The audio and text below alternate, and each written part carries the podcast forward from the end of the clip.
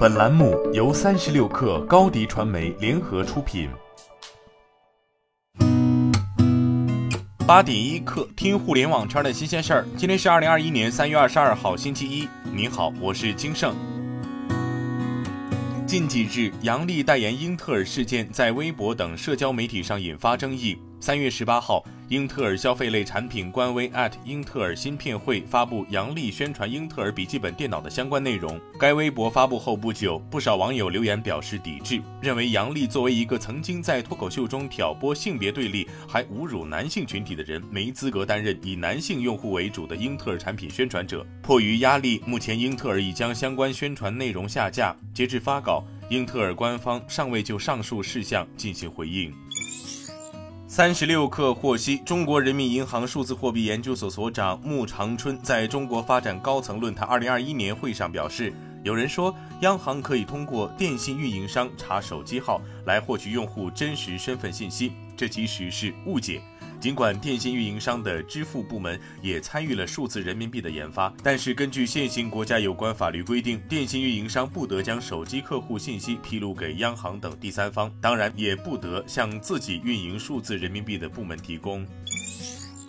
三月二十号，欧菲光集团隆重召开主题为“坚定信念，凝心聚力，勇往直前”的核心干部大会。会上，集团创始人蔡荣军对于近期由于境外特定客户合作终止出现的外界误解，在内部进行了澄清。公司表示，除境外特定客户外，公司其他客户业务仍有较大规模，公司不会因特定客户业务停止而倒下。我们要比以往更加努力，要全力以赴，一年内让外界对欧菲光改观，用实际行动证明自己。脑机接口技术企业博瑞康已于近日完成过亿元 B 轮融资，本轮融资由红杉中国独家领投，老股东凯丰创投、融拓资本继续跟投，所募集资金将继续用于产品研发、产线投资以及销售网络建设等诸多方面。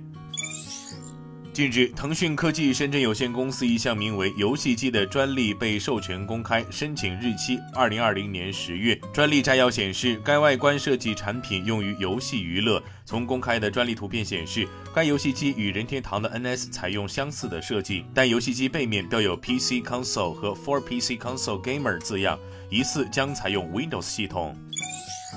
近期，苹果正式宣布将停止生产 iMac Pro 产品，并在官网的相应介绍做出了调整，显示数量有限，售完为止。根据苹果官网最新数据，iMac Pro 目前已经正式下架，官网目前在售的一体机仅有 iMac 一款产品。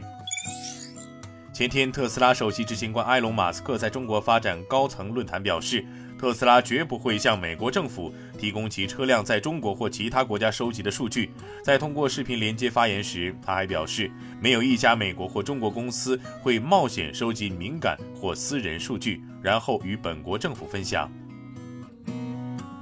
今天咱们就先聊到这儿，我是金盛八点一刻，咱们明天见。